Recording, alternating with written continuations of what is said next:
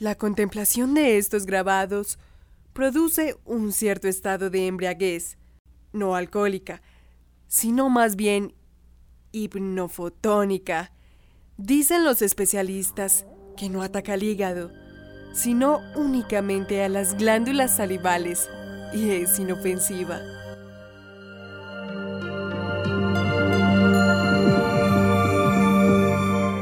Les doy la bienvenida programa de Baúl de Cartas. Hoy hablaremos de una artista misteriosa cuya obra despierta retos, pasiones y también molestias. Hoy hablaremos de las cartas de la artista mexicana Remedios Varo. Les doy la bienvenida a Baúl de Cartas. Artistas que se consagran tan solo por un aspecto concreto de su producción. Por ejemplo, Luis Buñuel decía sentirse un escritor frustrado y Jan Arp decía que si algún día tuviera que escoger entre la obra plástica y la poesía y debiera abandonar la pintura, la escultura, él elegiría escribir poemas. Sin embargo, Buñuel es conocido por sus películas y Arp es conocido por sus esculturas. Lo mismo se podría decir de Remedios Varo. Hoy no vamos a hablar de Remedios Varo como pintora, sino como escritora. Hoy les acompaña Sara Gaviria Piedraita. La obra pictórica de Remedios Varo es amplia y es difundida pero digamos que ha eclipsado toda su creación literaria que iba surgiendo de forma paralela a sus pinturas y no es menos fascinante que todos esos cuadros con los que algunos la sitúan entre las mejores. Pero a diferencia de Arp o de Buñuel, en donde ya hay ediciones amplias de sus textos, se conocen muy bien sus cartas, su poesía, de Remedios Varo casi no hay publicaciones sobre sus textos. Así que es por eso que hoy se las traigo a baúl de cartas. Quédense que se van a sorprender.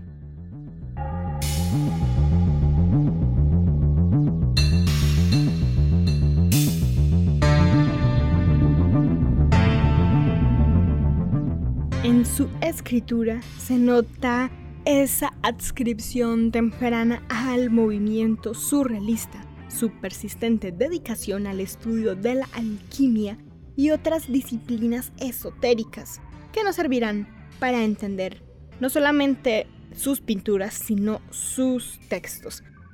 Remedios Varo nació en España en 1908 y empezó su formación pictórica en Madrid en 1924. Cuando se trasladó a Barcelona, pues empezó a relacionarse con los movimientos de vanguardia y específicamente estuvo más cercana al movimiento surrealista. Pero a finales de 1941, Remedios Varo llegó a México huyendo de los horrores de la Segunda Guerra Mundial. Abandonó Europa y se fue como refugiada, como migrante a México. Así que la migración, huyendo de los horrores de la guerra, no siempre ha sido desde Latinoamérica hacia Europa o hacia Estados Unidos. En otras ocasiones, Latinoamérica se ha prestado para ser hogar y refugio para personas de otras partes del mundo que también están en guerra. Remedios Varo llegó entonces a Latinoamérica y se quedó hasta el día de su muerte.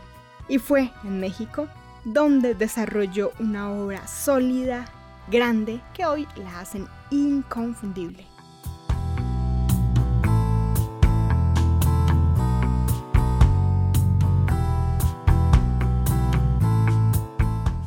Hace mucho rato quería traer a Remedios Varo a baúl de cartas porque no es que ella estuviera una que otra carta, no, es que ella era una escritora de cartas. Entre sus hábitos se encontraba ciertamente el de escribir cartas, pero no eran solo para comunicarse o hablar con su familia o con seres queridos, no. Las cartas eran para ella un producto literario que tenían tonos a veces de humor. Hay un personaje de la novela La trompetilla acústica que se basa en Remedios Varo. El personaje es Carmela. Carmela es un personaje que tiene suéteres muy elegantes, pero el gran placer de su vida consiste en escribir cartas. Carmela escribe cartas a gentes de todas partes del mundo a quienes nunca ha conocido, firmándolas con toda suerte de románticos nombres y jamás con el suyo propio. Carmela desprecia las cartas anónimas porque eso le parece muy poco creativo y muy poco práctico porque ¿cómo van a ser respondidas esas cartas? Estas cartas salen por correo aéreo, escritas en una forma celeste, con la fina caligrafía de Carmela. Nunca llega una respuesta, porque la gente no tiene tiempo para nada realmente interesante.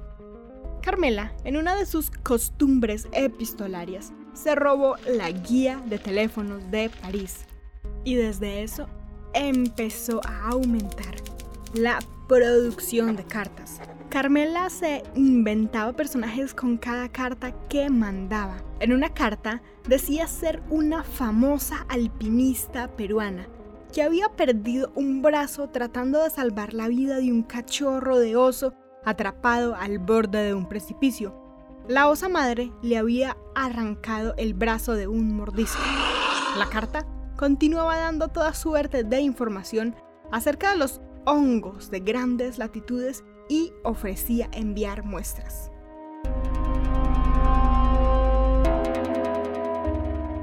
Este es el caso del personaje de Leonora Carrington en su novela La trompetilla acústica, inspirada en su amiga Remedios Varo. Pero lo que escucharemos a continuación es una de las muchas cartas reales enviada por Remedios Varo a un destinatario desconocido, Escuchamos la carta en la voz de Salomé Martínez. Estimado desconocido, ignoro totalmente si es usted un hombre solitario o un padre de familia, si es un tímido introvertido o un alegre extrovertido, pero sea como sea, quizás está aburrido y desea lanzarse intrépidamente en medio de un grupo de personas desconocidas, con la esperanza de oír algo que le interese o le distraiga también el hecho de sentir curiosidad y hasta algo de inquietud es ya un aliciente. Por eso le propongo que venga a pasar el fin de año en la casa número de la calle. He elegido su nombre casi al azar en el libro de teléfonos. Digo casi porque he buscado la hoja donde se encuentran los de su profesión. Creo, quizás equivocadamente, que entre ellos hay mayores probabilidades de encontrar a alguien con espíritu amplio y sentido del humor. Debo aclarar que yo no soy la dueña de la casa y que ella ignora totalmente este gesto que probablemente juzgaría descabellado. Estoy simplemente invitada a ir allí, así como lo están otro reducido número de personas, de manera que para presentarse debe usted antes hablar por teléfono al número preguntar por la señora Elena, pretender con firmeza que ya se han encontrado antes, que es usted un amigo de Edward y que, estando solitario y deprimido, desea usted ir a su casa a pasar el fin de año. Yo me encontraré entre los invitados y usted deberá adivinar quién de ellos soy yo. Creo que esto puede ser divertido. Si es usted un joven de menos de 30 años, es quizás mejor que no haga nada. Es probable que se aburriese. Aun cuando ni yo ni los demás seamos ancianos, no somos tampoco un grupo de jóvenes alocados. Ah, tampoco se trata de una empresa galante. Es más bien un experimento psicohumorístico. Nada más. Estoy casi segura de que no irá usted. Se necesita un aplomo enorme para hacerlo, y poquísimas personas lo tienen. También puede usted creer que se trata de la broma de algún amigo suyo, o que esta carta es una hábil propaganda para llevar gente a un lugar dudoso, etcétera, etcétera. Nada de eso. La casa es una respetabilísima residencia burguesa. Yo y todos los demás apacibles burgueses que, sin embargo, como me sucede en este momento a mí, pueden sentir un irresistible impulso de hacer una travesura a la manera de un adolescente. a pesar de mis años y a pesar de todo. Voy a copiar esta carta y enviarla también a otro desconocido. Quizás uno de los dos se presenta.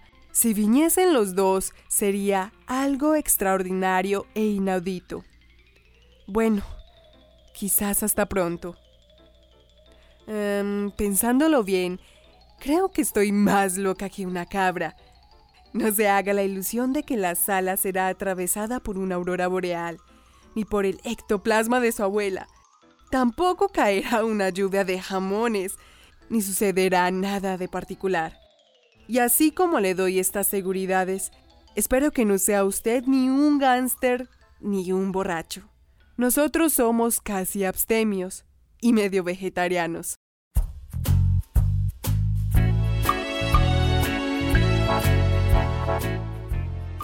Claro que no todo eran cartas a personajes desconocidos y anónimos en un directorio telefónico.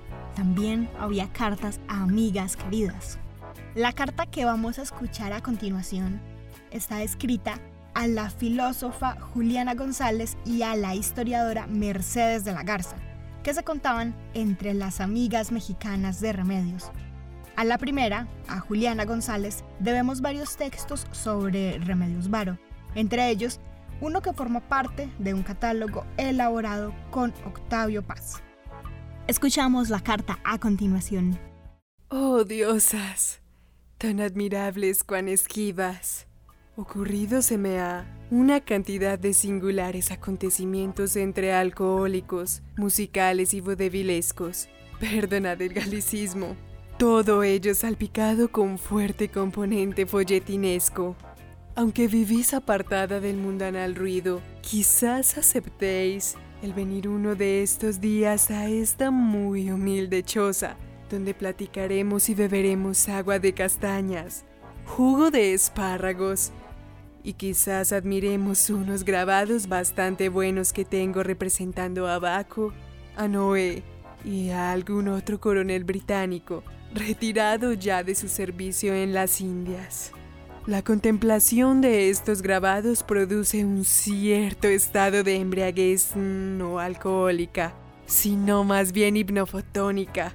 Dicen los especialistas que no ataca al hígado, sino únicamente a las glándulas salivales y es inofensiva.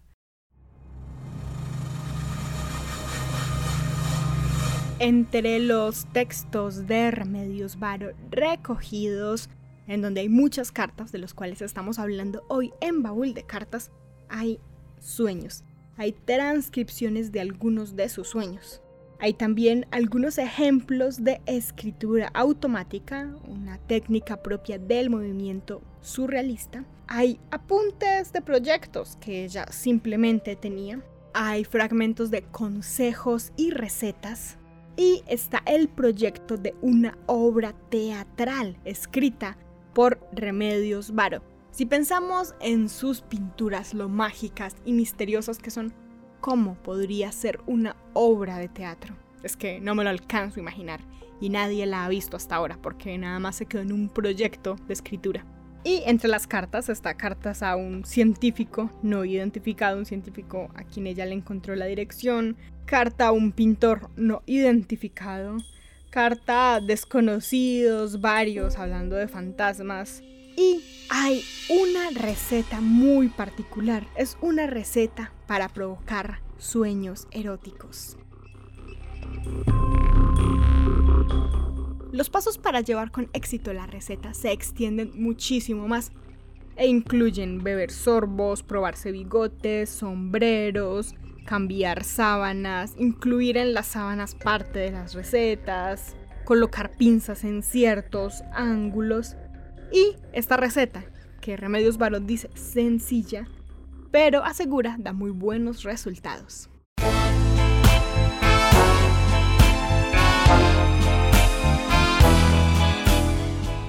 Para provocar sueños eróticos. Ingredientes. Un kilo de raíz fuerte, tres gallinas blancas, una cabeza de ajos, cuatro kilos de miel, un espejo, dos hígados de ternera, Un ladrillo, dos pinzas para ropa, un corsé con ballenas, dos bigotes postizos y sombreros al gusto. Se despluman las gallinas, conservando cuidadosamente las plumas. Se ponen a hervir en dos litros de agua destilada o de lluvia sin sal y con la cabeza de ajos pelados y molidos. Se deja hervir a fuego lento. Mientras hierven las aves, Coloque la cama oriental de noreste a sudeste y déjese reposar con la ventana abierta. Ciérrese la ventana media hora después y colóquese el ladrillo rojo bajo la pata izquierda de la cabecera de la cama, que debe estar al noroeste. Déjese reposar. Mientras reposa la cama, ráyese directamente sobre el caldo la raíz fuerte, teniendo cuidado de que las manos estén constantemente impregnadas por el vapor. Revuélvase y déjese hervir. Se toman los 4 kilos de miel y se extienden con una espátula sobre las sábanas de la cama. Tómese las plumas de las gallinas y espárcese sobre las sábanas embadurnadas de miel. Tiéndase en la cama con cuidado. No es indispensable que las plumas sean blancas, pueden también usarse de color, pero hay que evitar las llamadas gallinas de Guinea, pues éstas producen a veces un estado ninfomaníaco de larga duración o graves casos de priapismo. Póngase el corsé bastante apretado. Siéntese ante el espejo, afloje su tensión nerviosa, sonríase, pruébese los bigotes y los sombreros según sus gustos. Gracias por escuchar Baúl de Cartas Podcast. En este recorrido literario a Remedios Varo, quise también pensar en las cartas, no solamente como herramienta de comunicación, sino como ocio y creación. Hoy les acompañamos en la lectura de las cartas Salome Martínez y quien les habla Sara Gaviria Piedraíta. Gracias por escuchar.